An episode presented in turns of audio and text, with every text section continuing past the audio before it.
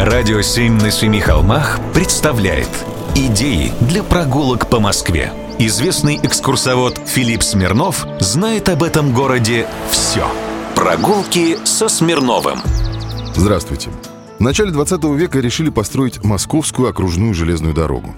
Москвичи, как только ее построили, прозвали ее «Московская О». В задачу входило разгрузить центр города от трафика. Сделали все по последнему слову техники. Несколько лет назад пассажирское движение по московскому О опять возобновили. Только аббревиатура теперь другая – МЦК. И до наших дней дошло несколько объектов транспортной инфраструктуры, которыми стоит поехать и полюбоваться. Едем с вами в Ростокино. Буквально в паре сотен шагов от современного транспортного пересадочного узла вы увидите комплекс строений из начала 20 века. Строительство станции в районе Ростокина было обусловлено необходимостью связать окружную железную дорогу с северной железной дорогой. В настоящее время это Ярославское направление Московской железной дороги.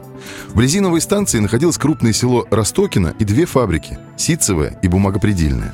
Как я и говорил, архитектурный ансамбль станции сохранился и состоит из трех зданий. Пассажирское здание, вокзал, жилой дом и отхожее место с ламповой комнатой.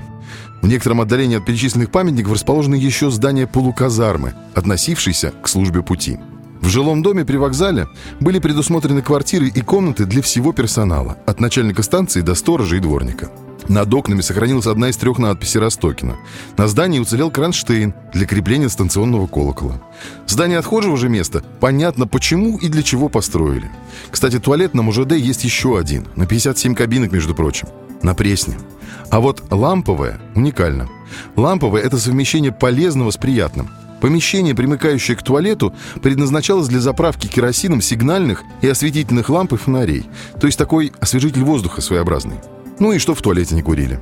А здание с названием полуказарма вообще редкость. На сегодняшний день это единственное полностью сохранившееся здание полуказармы на всей системе железных дорог.